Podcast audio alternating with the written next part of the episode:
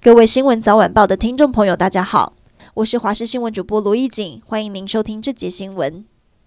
天后张惠妹最近举办演唱会，秀出久违的铅笔腿和 V 型下巴。据悉，食谱是一碗烫青菜，一碗蛤蜊，还有四片涮牛肉。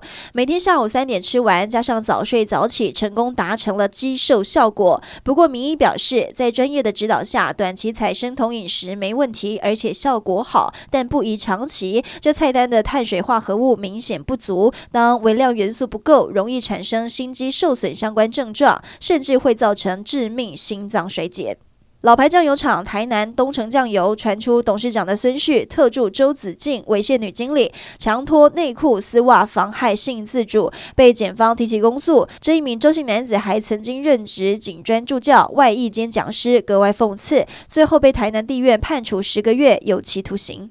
注意防晒了。气象局表示，今天各地转为多云到晴，可以看到阳光的天气。只有花东和中南部的山区有局部短暂阵雨。气温回升，南部的平地气温最高可达三十四度。明天到清明节暖热如夏，北部最高温可达三十度，南部更达三十五度 C。交通部公路总局指出，今天省道部分路段仍有出游人潮，包含台二十一线日月潭周边等十处。为了应应人潮，已经请客运业者加开班次。依照目前预售的情况，西部的国道客运还有百分之六十九的空位，东部国道客运还有百分之八十三的空位，民众可以多加利用。